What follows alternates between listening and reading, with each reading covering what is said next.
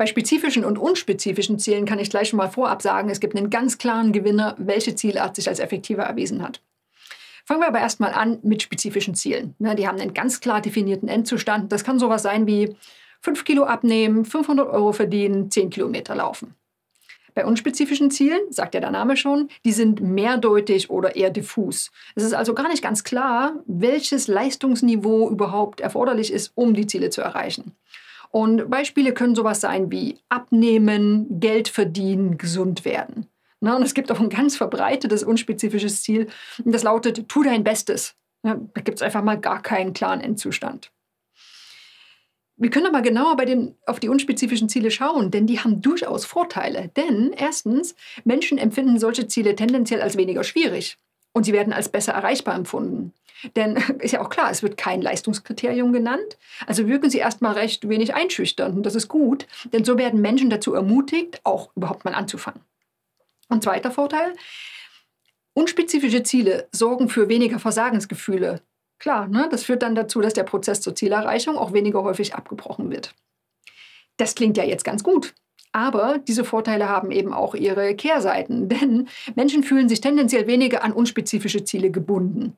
Sowas wie abnehmen, das ist so vage, dass es irgendwie kaum verpflichtend wirkt.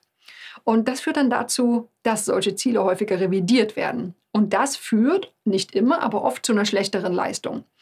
Heißt konkret, beim Abnehmen haben Sie vielleicht erstmal, sagen wir, 15 Kilo im Kopf. Das legen Sie aber nie so richtig fest. Und irgendwann merken Sie, ach komm, 5 Kilo sind auch okay. Und das ist auch der nächste Nachteil. Es fehlt ganz einfach ein genau klar formulierter Endzustand. Also kann auch gar nicht bewertet werden, ob das Ziel erreicht wurde.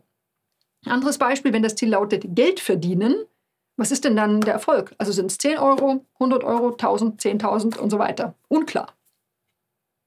Im Segelbootbeispiel sieht das so aus, der Kapitän mit einem unspezifischen Ziel, der weiß im Grunde genommen gar nicht genau, wohin er segeln will. Ja? Der könnte jetzt, wenn er die Landkarte vor sich hat, gar nicht so einen festen Punkt anvisieren. Wenn wir zu ihm jetzt sagen würden, hier zeichne mal ein, wo ist dein Ziel, dann würde er so ziemlich großen Bereich einzeichnen. Bei spezifischen Zielen, das sieht das natürlich ganz anders aus. Die werden konkret formuliert und verfügen idealerweise über ganz genaue Messkriterien. Also statt Geld verdienen könnten Sie also 5000 Euro verdienen formulieren. Auch hier das Segelbootbeispiel, nehmen wir wieder den Kapitän. Wir bitten ihn einzuzeichnen, wo sein Ziel ist und er setzt ein klares Kreuz. Dort will er hin. Ja, was machen wir daraus? Ja, auch unspezifische Ziele haben ihre Vorteile, habe ich gerade gesagt. Trotzdem, Sie sollten wann immer möglich versuchen, sich spezifische Ziele zu setzen, die auch realistisch sind. Warum? Sie haben einfach eine ganze Menge Vorteile. Erstens, Sie können den Fortschritt besser messen und das ist ein ganz wichtiger Erfolgsfaktor, um Ziele erreichen zu können. Sie führen zu einer besseren Leistung, eben weil sie sich stärker daran gebunden fühlen. Denken Sie an das Abnehmbeispiel. Ne? Sie sind nicht mit 5 Kilo zufrieden, sondern wollen die 15 erreichen. Und sie sind engagierter, weil es diese klaren Messkriterien gibt.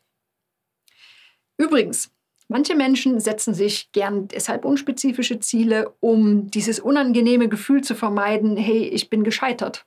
Und es ist ja auch klar, denn je konkreter Sie Ihr Ziel formulieren, desto klarer würde auch sichtbar werden, wenn Sie gescheitert sind. Das Abnehmbeispiel, ich habe nur 7,5 Kilo geschafft. Im Grunde genommen ist das Ziel nicht erreicht worden. Nun, scheitern wollen wir aber sowieso nicht, also her mit den spezifischen Zielen.